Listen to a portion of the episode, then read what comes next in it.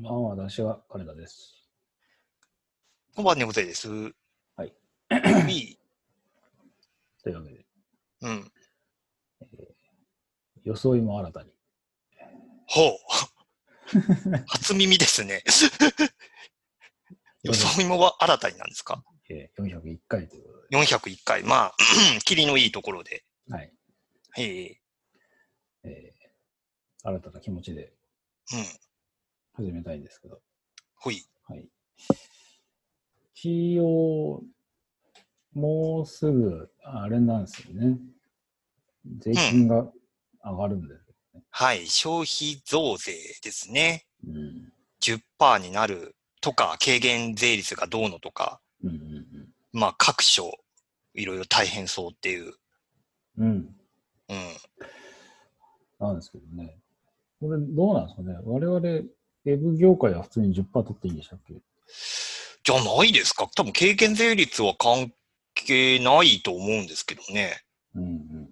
ただまあその税率を上げなきゃいけないっていうところでまあ見積もりだとか、うん。ね、請求周りでのちょっと対応は必要になってくる。とは思いますけど。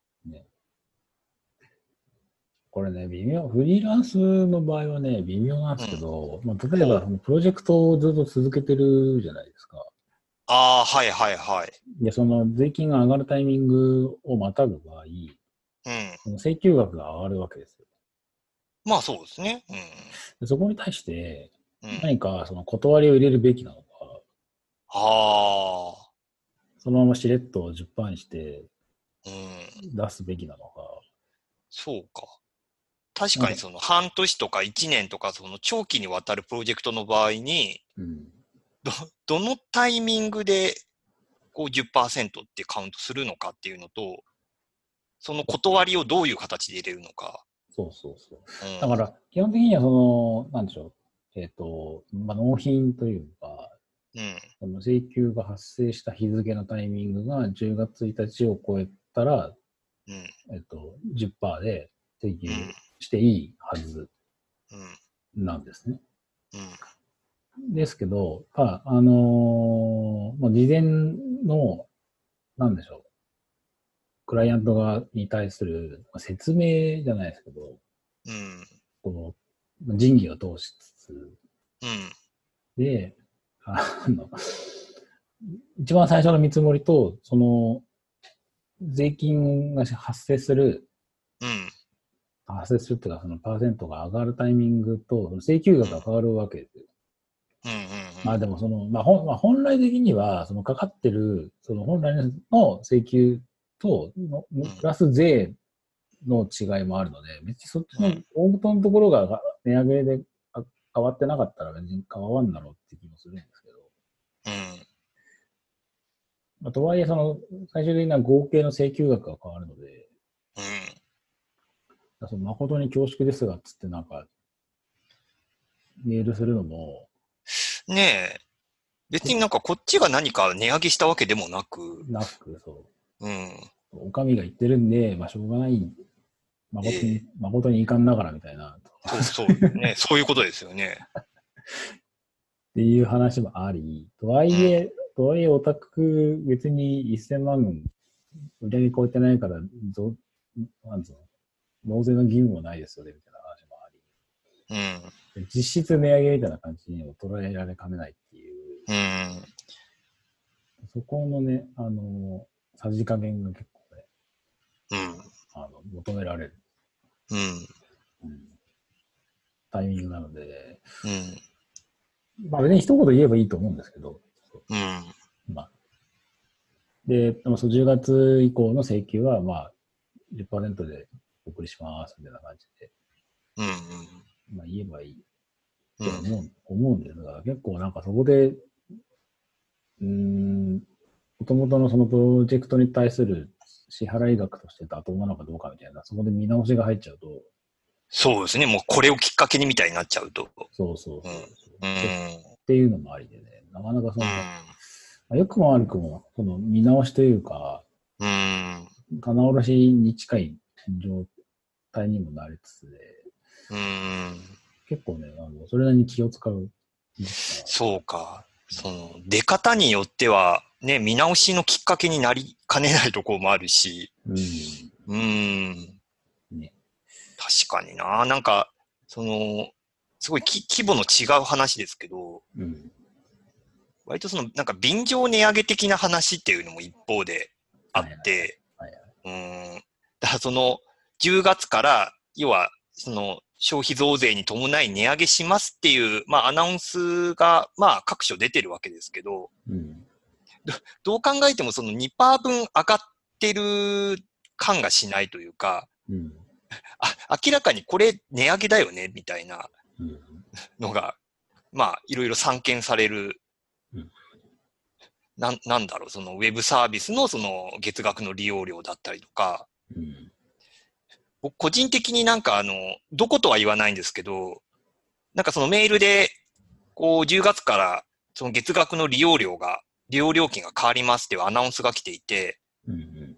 で、読んだんですけど、うん。なんかその、9月までが月500円うん。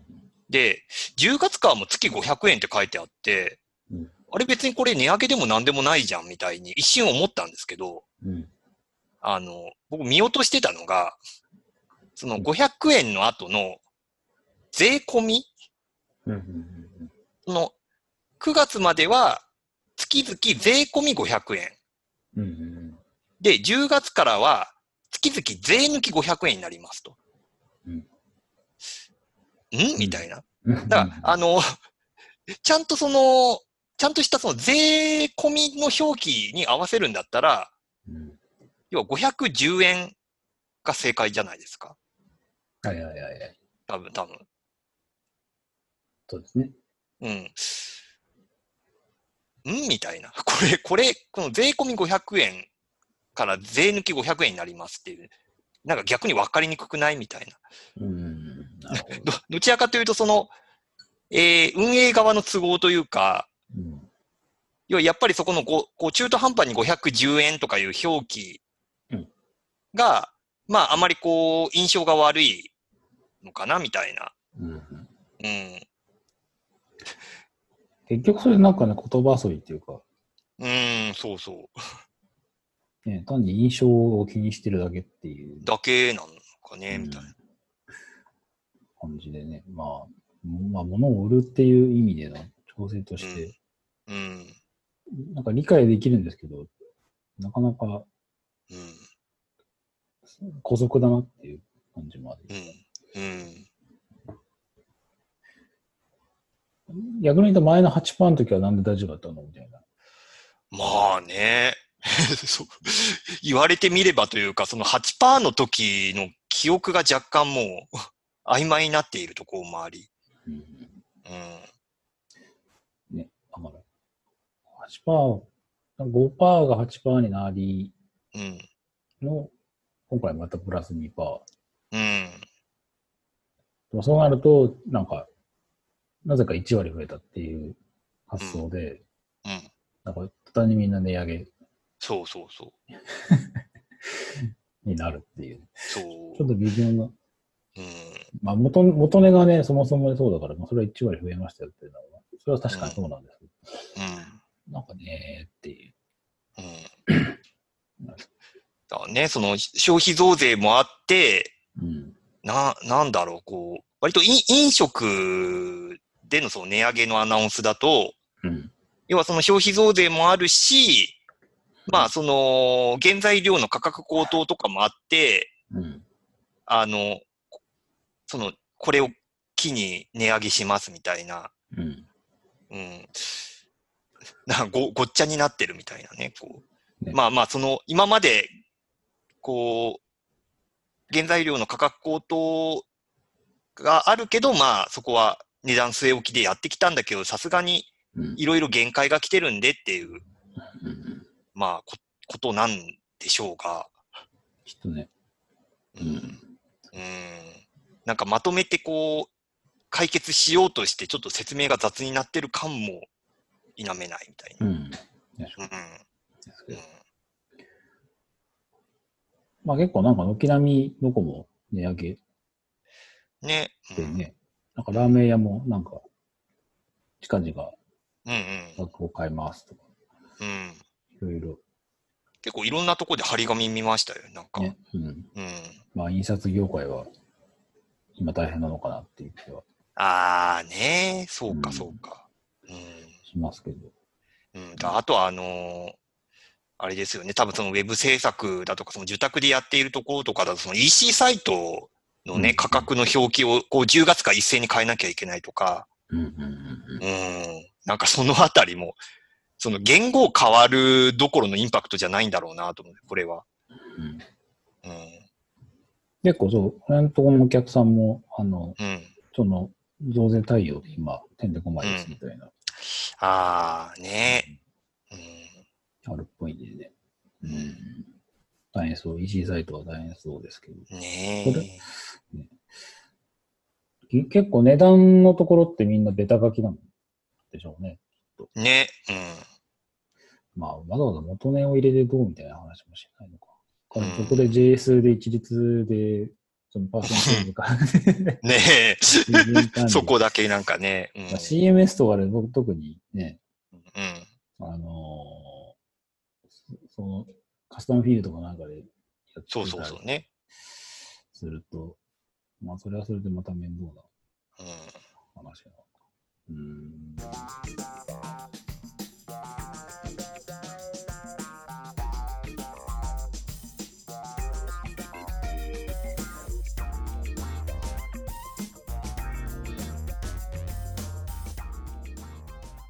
どうです猫で家は何か増税に合わせて。ああ、結局買いましたよ。あの、うん掃除機を。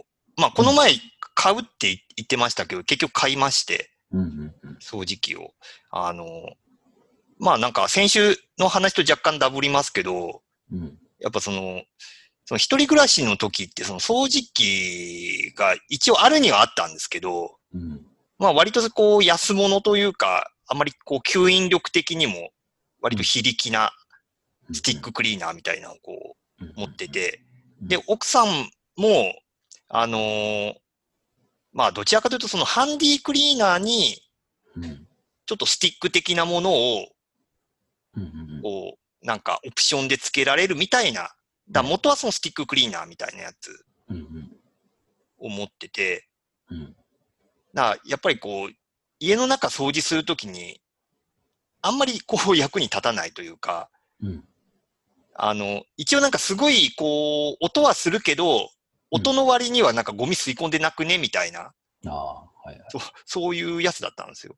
うん。で、まあもういよいよちょっと買い替えた方がいいね？みたいな話をしてて、まあ、ちょっとこのタイミングになり、うん。うんまあ、だあれですよ、もう池袋のビッグカメラまで行って、ああ、そうか。そうなります。ね。うん、まあまあ、うちから一番近いのが池袋の、うん。まあ、量販店なんで、まあ、ビッグカメラかな、みたいな、うんうんうん行って、一応なんかその目当てというか、まあ、これがいいねっていう話は、でその、お目当てのものがあったので、うんうん。その三菱の、その、コードレスクリーナーみたいな、うんうん。まあ、スティックタイプなんですけど、うんうん。まあ、その、なんかハンディクリーナーとしても使えるし、この外付けのブラシ、その電動ブラシみたいのをつけると普通にこう、掃除機としても使えるみたいな。うんうんでもまたその、ね、そのメーカーの販売員の人がもうこうスタンバイしてて、リックはそうですね。確かに。ビッグはもうすごいですよ。その、多分ダイソンのうんメーそのもうメーカーから派遣された人とか、うんもう多分それぞれのメーカーにもうついてて、うんうんで、まあ、三菱は三菱の人で、こう、まあ、なんか今年、まあ、先月だとかに出たもう新型でみたいな。うんで、よくなんか通販とかで見るなんかその、なんだろう白い粉みたいなのを、うんこう、こう床に散らして、あ、はいはい。うん。で、その、掃除機のその、パワーを弱にしてもこれだけ吸うんですみたいなのをこう実演するみたいな。うーんだ若干その実演販売みたいなうんのも込みみたいな。うんで、なんか、あらかたこう、使い勝手だとか軽さだとかのをこう、なんか実演も交えつつ説明した後に、はい。実はこの3連休だけ、特別にこれだけお値引きするんですみたいな話をうん。して、かつ、今なら先着で10名様に、この外付けのブラシみたいなのを。うん、そのデフォルトでついてくるのとは別に、な、なんというかその、網戸とかの掃除用とか、うん。なんか割とちょっとその、なんだ小物類をこう掃除するためのやつみたいな、こううん外付けのブラシがおまけでついてきますみたいうん。うん。うん。なるほな。ど。なんかそういう説明をされ、うんまあもともとこう、もうそれ買おうみたいな気はしてたんで、うんまああとはお値段次第かなと思ったんですけど、まあその、まあぶ、だいたい1万ぐらいかな、こう値下げしてくれると。うん。うん。まあ、だその3連休に限定してっていうのは、うん。まあまあ信じてないんですけど、多分そのね、9, 9月のその増税前まで多分同じことを言い続けるんだろうなと思いつつ、うん。まあ、まあもともと調べてた値段からは若干こう下がったんで、うん。うん、まあ買おうとは思ったんですけど、うん。うん。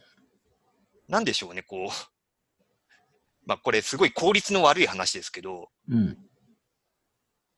なんかその場で、じゃあこれに、これ買います、これにしますっていうプライド、はい。はい。プライドというか、な、なんだろうな。うん？うん。なんかその、チャラい客、あの、軽い客に思われたくないみたいな、うん。うん。なんかこ、こいつちょろいな、みたいな、うん思われたくないみたいな気持ちが若干上回ってしまい、うん。なんだろう。ちょっと考えさせてくださいって言って、一回その場を立ち去ったんですよ。はい。はい。はい。一回ちょっと他他も見て考えますね、みたいな。うん。うん。他見てないんですけど、対して。うん。他見ますねって言って、一回そこの売り場をさ立ち去り、うん。まあ、ひ昼飯食べてないからで、昼飯食べて、はい。はい。1時間後ぐらいにまた戻ってきてこれにしますっていう。うん。うん。なんならその場で買えばよかったんですけど、なんか、その、、販売員からすると、それはやっぱりすごいいいお客さんって言いますよね。うん、まあ、な、なんの、なんすかね。うん。こう、戻ってきてくれたみたいな。うん。だ僕の中ではなんか、今になって振り返るとなんであれやったんだろうっていうのはちょっとあり、うん。まあでも一回、うんあ頭を冷やすというか、頭をね、こう、血糖値を上げるって大事です。そううん。一応ね、その、それなりのお値段のお買い物ではあるので、うん。うん。まあ一回ちょっとそういう、こう、クールダウン的なものはこう、うん。挟まないとなんか自分の中で折り合いがつかないのか。うん。うん。一回それを挟んで、まあまあまあまあ買ってうん。そしたらなんかもう、だ、だいたい昼ぐらいに買ったんですけど、うん。まあ、あのーこの時間だったら配送この日のうちに、もう夜にはうん自宅まで届けますよみたいな話だったんで、まあそれでお願いしてみたいうん。うん。な。うん。なるほど。届いた？で、もうその日のうちに届いて、うん。で、もうちょっとか軽くその辺掃除して、最初に何を吸吸ったんですか？いや、もう家のそのリビングのもう床だとかそのキッチン周りを軽く掃除して、ああ。もう、もうあれですよ。なんか深夜の通販みたいな感じでうん。なんか、軽く吸っただけなのになんかこんだけゴミ、んなんか埃吸い込んでてすごいみたいな、はい。はい。もう二人してキャッキャ言ってるみたいな。よくなんかあのね、通販であのダイソンの掃除機で、うんなんか、い今使ってる掃除機で、あらかた掃除した後にダイソンの掃除機で吸い込んだら、まだこれだけ埃が残ってたみたいな、うん。うん。なんか、あ、あれ、あれをやるみたいなるほど。な。うん。うちもね、あのーまあ、ひ引っ越しをしたので、うんうん、そうなんや、なんやかんや家電を買ったから、だ。うん。あのーポイントが溜まってたんですよ。あ、そうかそうか。で、そのポイントでね、あの、うちもハンディクリーナーおー。買いました。うん。あれなんだっけ？えっ、とね、シャーク。いい、売り場で結構見た。今ね、こう、あれですよね、その、なんかダイソンキラー的な、そうそうそうん、う。で、なんかバッテリーが2本あって、うん、本使い切ったらもう一本使ってくださいみたいなやつで、へえ。買いましたけど、ね、なんか割と、それの吸い込みもよくね、うん。使い方も、あの、あ音が割と静かめ、うーん。比較的。うん。でね、割と良かった。うちもそれ買いましたね。うん。でもまあね、別になんかその、消費税その8%から10%に上がるからって、この、まあ極端に何か価格が変わるわけではないけど、うんとはいえまあまあ、いろいろタイミングがあるので、ねそううん。だからこれからは、まあ、その増税分、その支払う額が増えて、うん。いかにそのポイントを貯めるかっていう、うん。うねうんその、あれですよね、キャッシュレス決済にね、その、期間限定でポイントが、ねね、こう増額されるみたいなのもありますし、うんうん。そこにこうみんな知恵をね、うん。絞ってね、そうそうそう使うようになると思います。うんうん。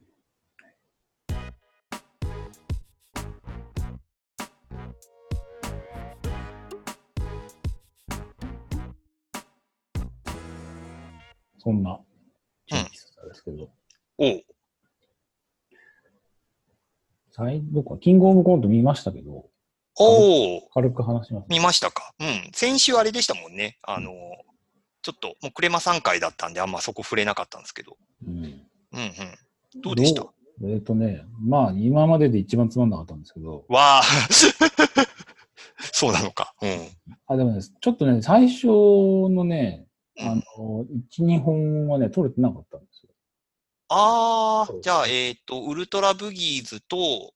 ネルソンズか。うん。そう。あのね、空気階段の途中、もう落ちのぐらいからしか取れてなくて。あで、まあ、あ。じゃあ、4組目あたりからちゃんと見れたそうそうそうああ、なるほど。から見たんですけど、うん。うんとね、けまあ、結果からすると、まあ、ドブロックはずるいなってるだけで、ああ。うん、まあ、あとは割と普通というか、ああ他のただのネタ番組と変わんないなっていうあ。あ感じが。正直な感想でどどうでした？まあ、まあ、ドブロックずるいなは僕も同意見で、うん。まあ、ただ、な、なんだろうな、その、やっぱりあの、あの手の大会で、特にその今の、こう、5人の審査員の形式になってからだと、うん。やっぱなんかこう、飛び抜けたネタというか、うんまあ、これは文句ないよねっていうネタが出てくるのを結構、審査員的に待ってる感じ。まあ、その、視聴者側も、その審査側も待ってる感じがあったんで、うん結構そのドブロックが出てくるまで割とそこをなんかじらしというか、うん。うん。なんかもうちょっとなんかあるよなみたいな、足りないなみたいなのがこう空空気的にあって、うん。まあ、たまたまあれがハマってしまったっていううん。感じなのかなっていう。まあ、個人的に好きなネタは、まあ、結構あったんで、まうんあ、個人的には満足はしてますけど、うんただ、なんか、特にその、今回ファイナリストで出てきた芸人の、うんまあネタをこう、劇場とかで見ている人の感想とか見てると、うん。なんかもっといいネタあったのにっていう。反応が例年以上に多かったなっていう。うん。な、なぜそれを持っていったんだみたいな、うん。うん、のがちょっとあったかなっていう。まあ、あとはちょっと、まあ、難しいところですけど、その、ここ何年かずっとこの、えっ、と、要はバナナマン、サマーズと松本人志うん。の審査でやってるんですけど、ちょっともう見直していいんじゃないかなっていううん。気もしてるっていう。うん。うん。あの、まあ、あの、番組的には、なんか盛り、盛り上がるというか、まあ、場が和むみたいなのはありますけど、その、自分がつけた点数になんかそんなにこう説得力あるコメントができてない感じがあって、なんかすごいみんなふわっとした回答をするか、なんか茶化して終わるかみたいな。ね。うん。てか、三村と日村はいらないんだよ。あうんうんうん。ほんねえ。だ割となんか、ここす、毎回そうかもしれないですけど、そのし、設楽さんの株が毎回上がるみたいなうん感じは若干あり。まあまあ、あ、いい、いいというかまともなのか。うんうん別に大竹もネネタ作るけど、人を批評するあれもなんか微妙。さまつその辺微妙うん。ですからね。うんうん。簡単に言ってまあ言いましたけどね、その、あの、東京03の飯塚がじゃあ適任なのかって言われると、うん。だそこも難しいところで、多分あの、うーん、そのね、だから審査に適してるかどうかっていうところはまた、ちょっと未知数のところもあるし、ねあと、結構その、東京03と、要は仲が良かったり、一緒に仕事してるような芸人をどう審査するのかみたいな問題もあったりするので、うんだまあ、その審査員を入れ替えた方がいいっていう思いはありつつも、じゃあ誰が適任かっていうと、うん。こう、M1 以上に難しそうだなっていう。うん。なんか M1 が一回復活した時に、その過去の、こう、うん。要は優勝者10人が審査するみたいなの一回やって、うん。まあ、その後、またなんかああいう、こう、大御所勢に戻しつつ、まあ、あの、博多大吉とか、うん。ね、あの、ナイツの花輪とか、こう、ね、入れて、まあ若干、部分的に、こう、若返りを図るみたいなのをこうやって、なん。か、なんか、ああいうちょっと試行錯誤はあってもいいのかなっていうのは、うんうんうん、まあ、その誰が適任かどうかはちょっとわからないけど、まあそこはちょっと入れ替えつつ、やってほしいなというのと、そうですね。ねえ。なかなか、まあでも個人的に好きなネタはあったので、うん。まあ、その、大会の盛り上がり的なところは、まあ、ちょっといろいろ思うとこありつつ、うんうんうん個人的にはあの、ゾフィーのネタが好きだったあんですよ。の、腹話術。腹話術の。あれは、なんか、うまいこと考えたなっていうのと、うんうん単純に腹話術、その、腹話術ではないけど人形の操作がすごいうまいっていう、うん。うん絶妙だったんで、あれ、あれはう、その、まあ点数が伸びなかったのはまあ仕方ないところもありつつも、うんうんあの、好きか嫌いかっていうと、けかなり好きな部類だなと思って。うんうんうんうん。確か。なんかね、こう、審査員みんな言ってましたけど、なんかこう、最後にこう、大きいのが欲しいんだよね、みたいなのはうん。うん。言っていたので。まあ、きっと、その辺がこう、ないまま、ドブロックが持ってったんで。うん。ねうんだ、多分その、キングオブコント、そのあの4分、こんまあ5分か。そのうん5分っていう制限の中で、うんやっぱりこう、いあ、これ、これは優勝のネタだって思わせるだけのやっぱインインパクトみたいなのをやっぱ持たせないといけないっていうのは、うんうんうん。だその賞レース向きのネタみたいなところはちょっとね、ねやっぱどうしてもあるんだろうなっていう。あんまり、ぶっちゃけキングオブコントで優勝して、そこから売れた人って、うん。ゼロではないですけど、うん。だまあ、花子が割とちょっとその、歴代の優勝者の中ではちょっと理想的な売れ方というか、うん。まあその、すごくいろんなこの、なんかひな壇とか呼ばれる感じではないけど、うんうん。まあ、その、大きめのこう、ネタ番組とかにはもう常連で呼ばれてるし、ねね、その単独もうん。即即完売でみたいなうん。感じになってるんで、本当まあちょっとド、ドブロックがねっていう、そうか、みたいな。東京03度で花子ぐらいなんですよ。うーん。あとはなんかだもともとひな壇も含めて、なんか普通に喋れる人たちみたいうーん、そうそうね。もともとそういう実績がある人だとか、な。ね。うん。だそうだ、あの、東京03が、その、まあ、もともとそのね、単独ライブとかで動員がすごいチケットも取りにくいみたいなうんところはまあありつつ、なんか最近になって、なんかじわじわとテレビの露出が増えてるのがなんか面白いなと思って。ん。なんかあの、ベンザブロックの CM が決まったとか、えーそう、あの、あの、綾瀬はるかうんかなあの CM って。うんうん、で、あの、あなたの風邪はどこからってこうなんか、頭からとか喉からって、なんか、はい毎回その頭担当、喉担当みたいなこう俳優さん、女優さんみたいなのがこううんうんいるじゃないですか。あの、こう頭担当、鼻担当、喉担当が東京03になってるみたいな。うん。うんなんかそういう起用のされ方してて、うんうん。そうだ、なんかここに来て東京03がなんか仕事増えてるのがちょっと、ちょっと面白いなと思って。なるほどね。もうなんか、どちらかというと単独ライブネタありきみたいな人たちだったのが、うんうんうん、なんかそれ以外になんかこう拡張してるのが、まあ、ちょっとこうロールモデルうんうん。なのかわかんないですけど、うんななんかその、さらば青春の光が、うん。まあその優勝はしてないですけど、うん。なんかここに来て結構その単独のこう、キャパをどんどん増やして、全国ツアーもやってみたいな、うんうん。割とちょっと東京03と同じような、こう、売れ方を、なんかし、しようとしてるというか、割とそこをこう、踏襲するような、うんなんか、感じになってるみたいで、うんうん。だからまあね、その、ちゃん、ちゃんとコントが面白くて、かつ売れるみたいなうん人がまたね、出てくるといいなって思いつつ、なんか、うん、ドブロックはどう、どうするのかなみたいな。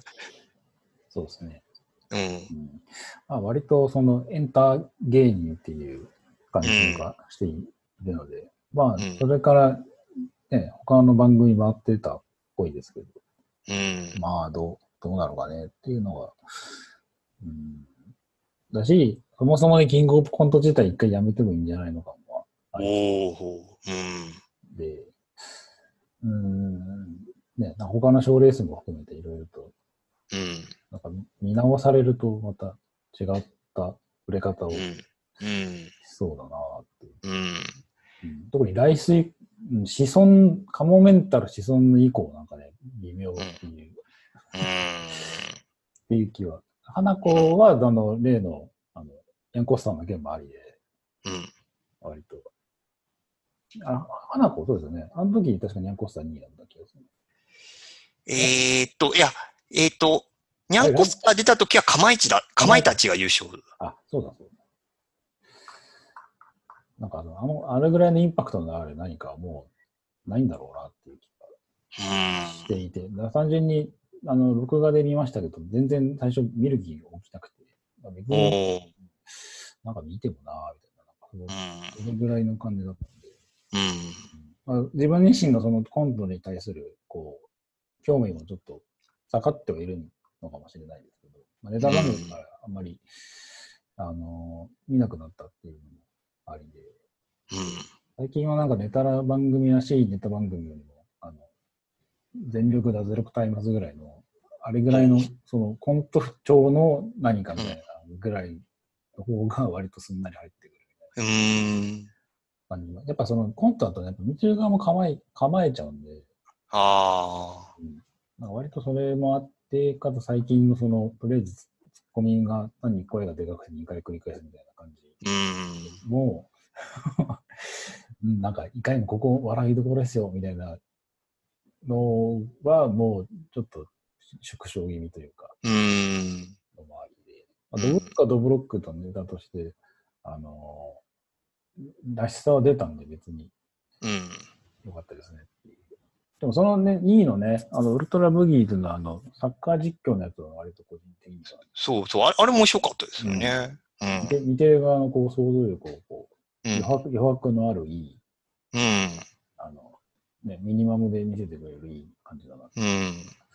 しました。うん。あと、僕の2本目に関しては正直ちょっと微妙だなって。うん。逃げ切ったなっていう感じで。うん、逃げ切りでしたもんね。だその、ファーストステージから得点下げてたけど、やっぱりこの1回目の貯金があまりにも高かったんで、ね、そうそううん、逃げ切ったっていう。ねうん。